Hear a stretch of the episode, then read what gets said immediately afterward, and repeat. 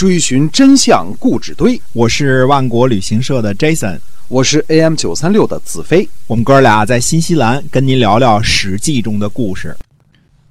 各位亲爱的听友们，大家好，欢迎回到我们的节目中，《史记》中的故事是由新西兰万国旅行社的 Jason 为您讲的。我们跟您分享那段历史时期。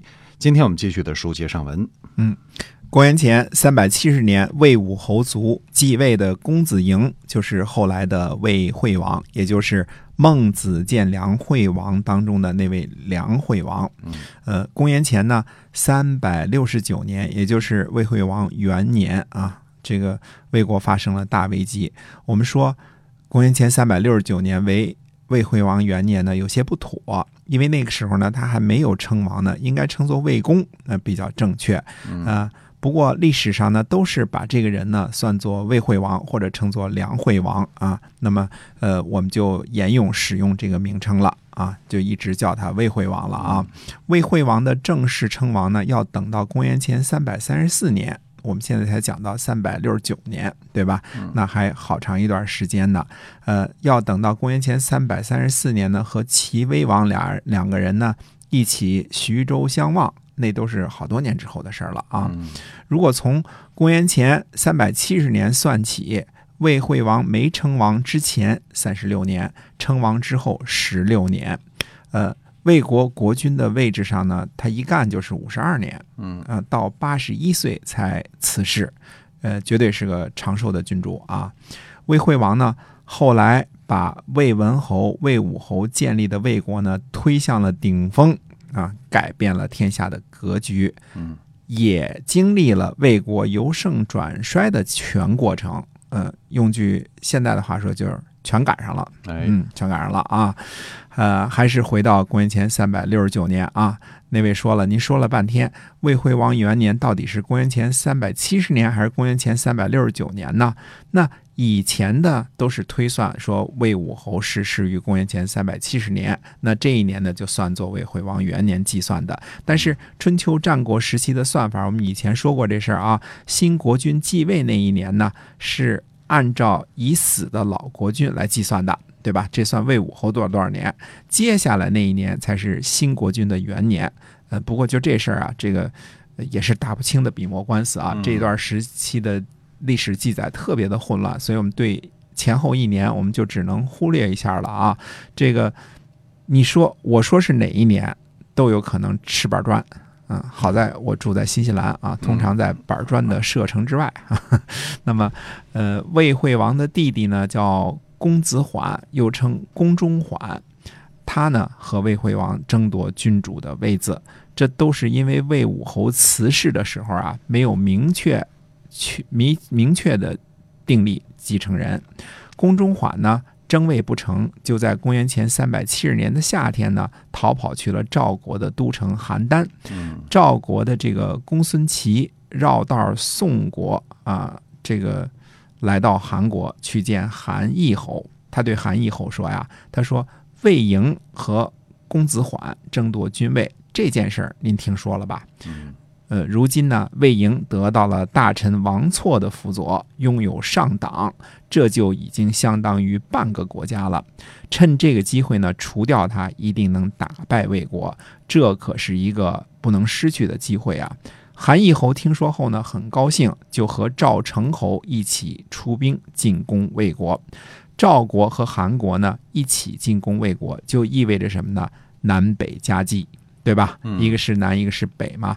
两国军队呢，于次年在浊泽包围了魏惠王，史称浊泽之战。浊泽呢，位于今天山西运城，当时的亥州。我们说过啊，解放的解读“亥”这个字儿啊，说过好几回了啊。哎浊泽呢，应该就是指的运城盐湖中的萧池，今天的亥池，呃，也是没有鱼类生存的内陆盐湖啊。据说人可以漂在上面都不沉下去，这个盐盐含盐度非常高，类似死海啊。魏军呢战败，国军呢被包围。赵韩两国当然要商量一下现在战后分赃的问题，因为指日可待了嘛，已经包围住了嘛。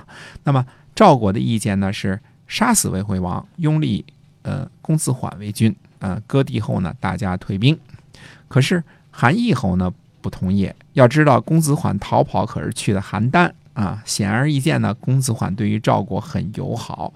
如果立了公子缓，人家韩义侯能得到什么好处呢？对吧？还得背负上一个杀害别国国君的罪名。韩义侯当然不同意。不过呢，表面上韩义侯说的是呢，杀人家国君，这个诸侯会认为我们残暴；割地呢，人家会认为我们贪婪啊。韩义侯呢就说呢，不如把魏国呢从中间斩断，分成东西两个国家。韩国呢。当时占据着上党和河南原来郑国的地盘，如果把魏国呢拆分成东西两边两个国家，那魏国两边呢都是小于韩国的国家，自然也就不会对这个魏国，不会对韩国形成任何威胁了，因为成了东魏西魏了，对吧？哎，赵成侯呢和韩义侯俩人就为分赃这件事情呢，呃，达不成统一的意见。韩义侯呢？夜里就单方面撤军了，嗯，就是说好了分赃嘛，对吧？你不同意我的分赃意见，那我走了。韩国军队一撤呢，等于半边的包围没了，那解围了，对吧？亥州呢又是魏国的地盘，赵国这仗呢，你估计也没法打了，对吧？呃，那么魏国呢得以很幸运的生存，全靠着赵国和韩国联军呢意志意见呢不一致，否则无论听赵国的还是听韩国的。魏国呢，不是割地换国君，就是被迫拆分成东西两个部分。那么由敌对的哥俩呢分开统治。无论哪个结局，肯定对于魏国呢都是下下之选。对于赵国和韩国来说呢，都是大吉大利的。啊，偏偏呢两国意见呃不能统一，不一致。友谊的小船说翻就翻了。为了分赃义气之争啊，两国君主呢，呃。